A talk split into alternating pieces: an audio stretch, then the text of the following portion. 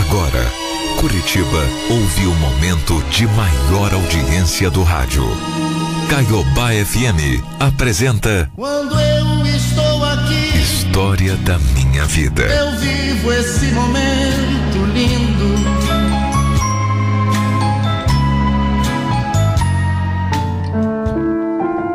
Olha, eu vou dar um conselho pra você que tá ouvindo aí, viu? Não acredite em tudo que você vê, não. Esse negócio de que a primeira impressão é a que fica, isso não vale nada. Pra se envolver com alguém, é preciso muito mais que aquilo que a gente chama de amor à primeira vista. Eu sempre fui uma dessas mulheres sonhadoras que queria encontrar um príncipe encantado pra casar, pra ter filhos, pra construir uma família. Só que por mais que eu procurasse esse homem maravilhoso, eu nunca encontrava. Sabe, parecia que eu, sei lá, tinha o dedo podre mesmo, sabe? Sabe aquela pessoa que tem dedo podre para escolher namorado? Era eu. Isso me angustiava demais. Eu sentia dentro do meu coração que um dia Deus ia colocar alguém no meu caminho. A pessoa certa. Um dia, eu estava saindo do trabalho, bem distraída, mexendo no meu celular quando passou por mim um menino de bicicleta e arrancou o telefone da minha mão. Eu fiquei em estado de choque. Sabe quando você fica totalmente sem reação nenhuma? Mas foi aí que do nada um rapaz que vinha na outra direção começou a correr atrás do ladrão. Conseguiu pegar meu celular e me devolveu. Gente, eu fiquei sem acreditar no que eu estava vendo. Sabe, parecia uma coisa de novela. E quando eu olhei pro tal rapaz, então. Nossa, como ele era lindo. Olha, moça, tá aqui, ó. Tá aqui, ó, consegui. Gente, meu Deus, olha, moço, obrigado. Você foi muito corajoso, viu? Ah, esses batedores de carteira. Ó, tá difícil, tá cada vez mais perigoso, viu? Você não pode ficar distraída igual você tava, não, hein, menina? É verdade, você tem razão. Eu nem sei como é que, que eu te agradeço, nossa. Você foi um herói, viu? Ó, se você topar uma maneira de agradecer, a gente pode tomar um café. Ali, do outro lado da rua ali, ó. O que que você acha? Lindo, corajoso e simpático. Eita! Era assim que ele era. Lindo, corajoso, simpático. Ó. Deixa eu falar uma coisa pra você, moça. Ah, Eu tô até meio engasgado aqui, meio sem jeito de falar, mas. Eu gostei de você, viu? Sabe, parecia aquela cantada boa, mas ele era realmente assim mesmo. Simplesmente maravilhoso. Nós ficamos ali por mais de três horas conversando. E eu saí dele- dali já apaixonada por ele. Ele era o máximo. Naquele dia, eu fui dormir assim com um sorrisão no rosto. Nem eu, que era tão sonhadora, podia imaginar conhecer um homem assim nessa circunstância, imagina? Era muita coisa de filme, de novela, de conto, de revista. No dia seguinte, logo cedo, eu recebi uma mensagem do Cris perguntando se eu tinha planos para a noite e me convidando para sair. Eu aceitei na mesma hora e passei meu endereço para ele, para que ele me buscasse mais tarde. Eu, eu lembro que eu passei o dia inteirinho pensando nele e muito ansiosa para sair. Alguma coisa no meu coração dizia que aquela história só estava começando. Ia ser diferente de tudo que eu já tinha vivido. E foi. Foi mesmo. Mas não exatamente do jeito que eu estava imaginando. À noite o Cris tocou a campanha da minha casa e eu. Eu quase caí para trás ao ver ele tão lindo daquele jeito. Perguntei onde é que a gente ia. E ele me disse que a gente ia jantar com os pais dele. Eu achei bem esquisito, porque, para falar a verdade, era a primeira vez que a gente ia sair à noite, mas eu estava tão encantada por ele. Eu tentei ver por outro lado, sabe? Se o Chris já me queria apresentar para os pais primeiro o encontro, é porque a coisa era séria mesmo. Bom, Só que. Depois de um dia que a gente já tinha se conhecido, por que, que ele estava se sentindo assim? Será que estava como eu, apaixonado já? Sentindo aquela história de que tudo era diferente, que agora era especial, digamos assim? O jantar até que foi legal. Mas tinha um clima esquisito, sei lá, eu não sei explicar. O Cris, a todo momento, falava de mim como namorada. Ele até chegou a falar uma hora que a gente já tinha falado em casamento. Que a gente já tinha pensado até em nome de, que daria para os filhos. O quê? Como assim? Eu pensava. Eu fiquei tão perplexa que eu nem contrariei. Achei que ele estava brincando, sei lá. Até porque, quando eu olhava para ele, ele dava uma piscadinha para mim e sorria. Então deveria ser só uma brincadeira mesmo, só podia ser, né? No final da noite, ele foi me levar de volta para casa e disse que só tinha feito aquilo porque os pais dele fazem muitas perguntas que ele não queria responder. E também não queria que ninguém ficasse se metendo na nossa vida. Mas que ele realmente estava curtindo. Olha, naquele momento a gente acabou se beijando, eu gostei, foi bem legal. Mas eu confesso que quando eu deitei para dormir, eu fiquei pensando em toda aquela aquela coisa que aconteceu, aquela situação. E me deu uma coisa ruim no peito. Me deu uma sensação estranha, sei lá. No dia seguinte, quando eu cheguei no trabalho, tinha um buquê de flores e um bichinho de pelúcia gigante na minha mesa, enorme. Eu fiquei morrendo de vergonha. O Cris era todo romântico. Mas sei lá, aquilo estava indo rápido demais, sabe? O Cris estava exagerando, só fazia dois dias que a gente se conhecia. Eu já tinha até conhecido os pais dele, isso, isso não é normal. Aquela sensação ruim voltou e voltou com tudo. E um sinal vermelho começou a acender na minha cabeça. Eu acho que a gente chama isso de instinto feminino, sabe?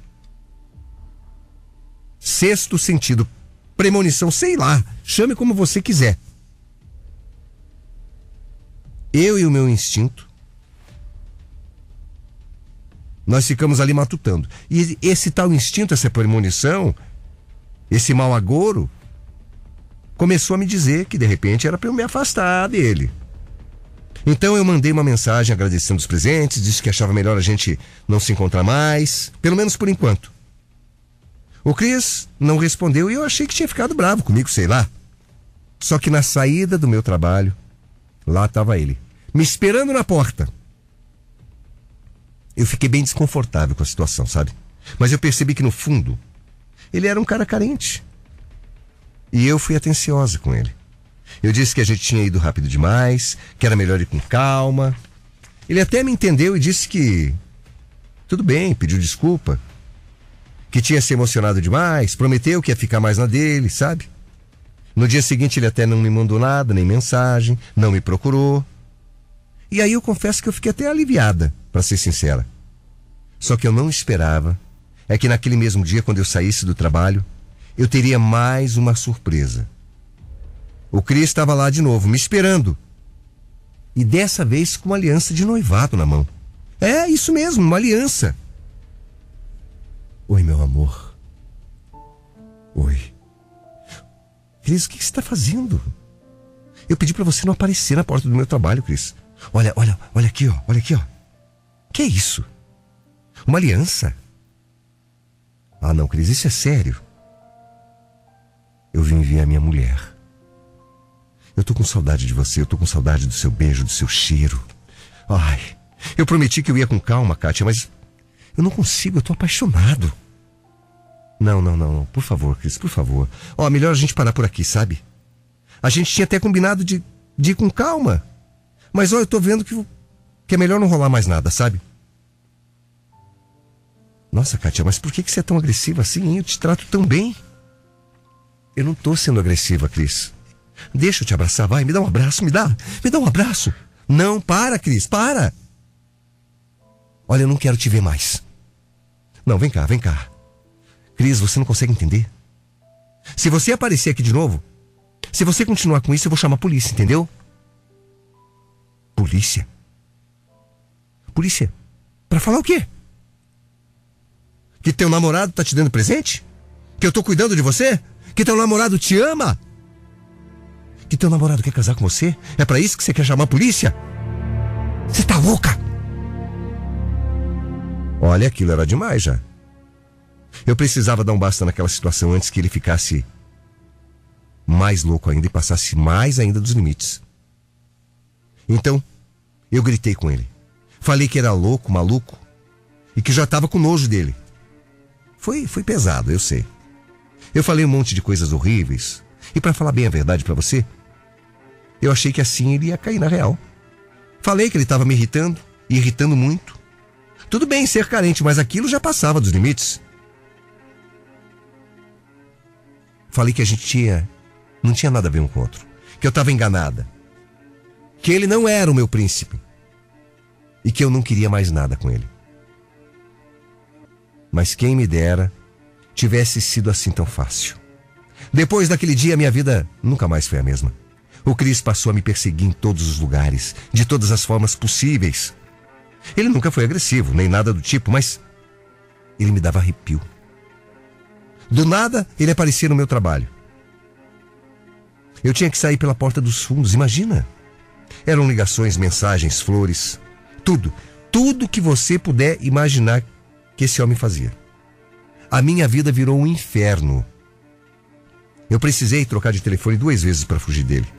Ó, oh, só para você ter uma ideia. Só que, sabe, por mais que eu fizesse, não adiantava. Ele sempre me achava. Ele sempre vinha atrás de mim, ele dava um jeito de descobrir meu telefone. Até que um dia, eu cheguei na minha casa e eu tive a pior e mais assustadora surpresa da minha vida. Eu tremo até hoje só de lembrar. Oi, meu amor. Enfim, você chegou, né? Que é isso, Cristiano? Como é que você entrou na minha casa? Como é que você entrou aqui? Ah, entrei com a minha chave, ué. Que chave? Eu troquei a fechadura hoje à tarde. Você o quê?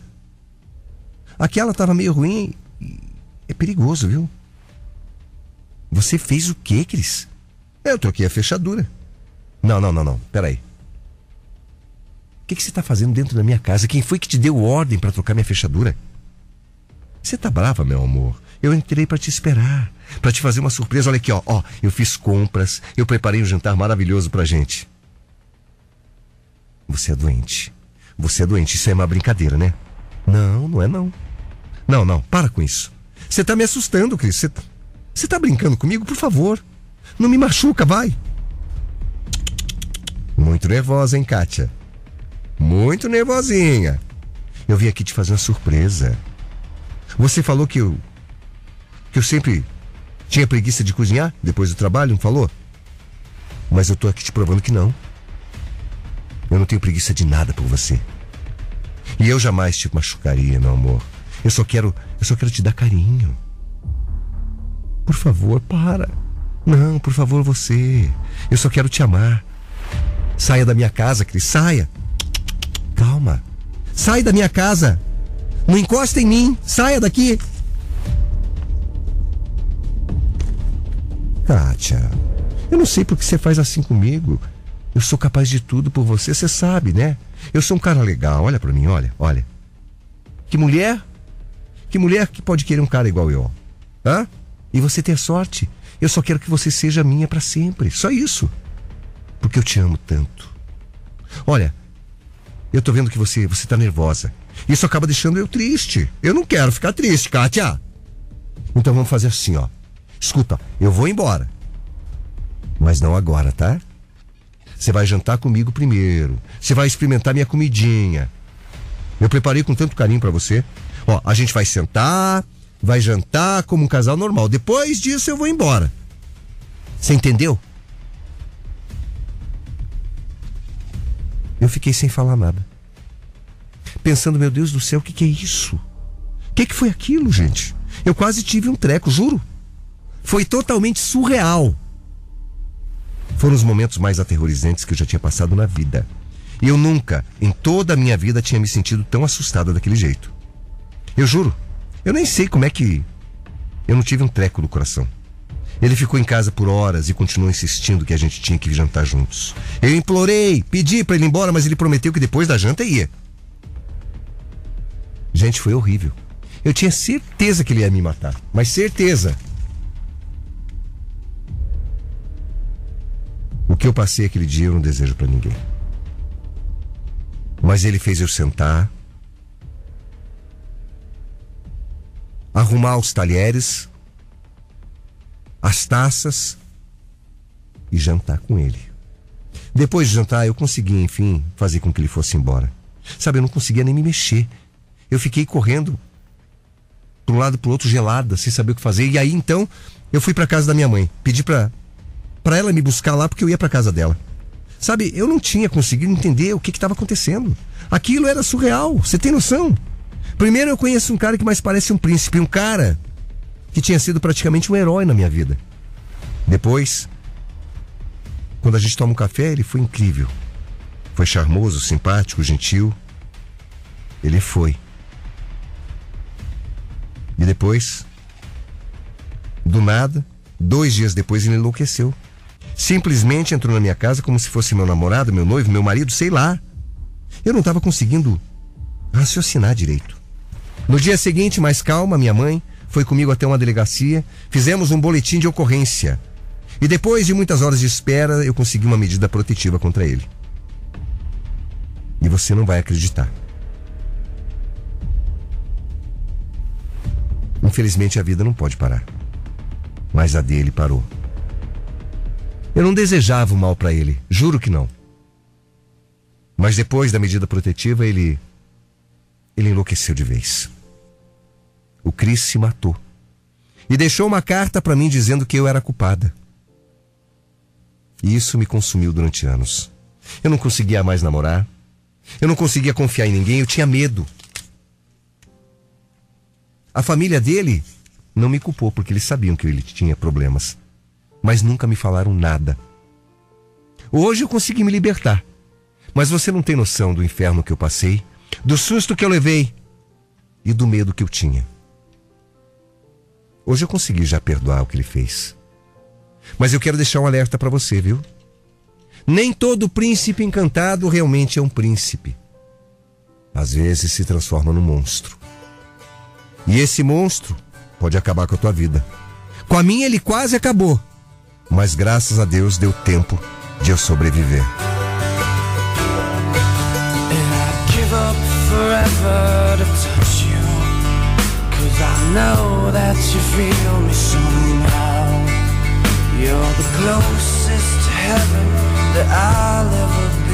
And I don't wanna go home right now.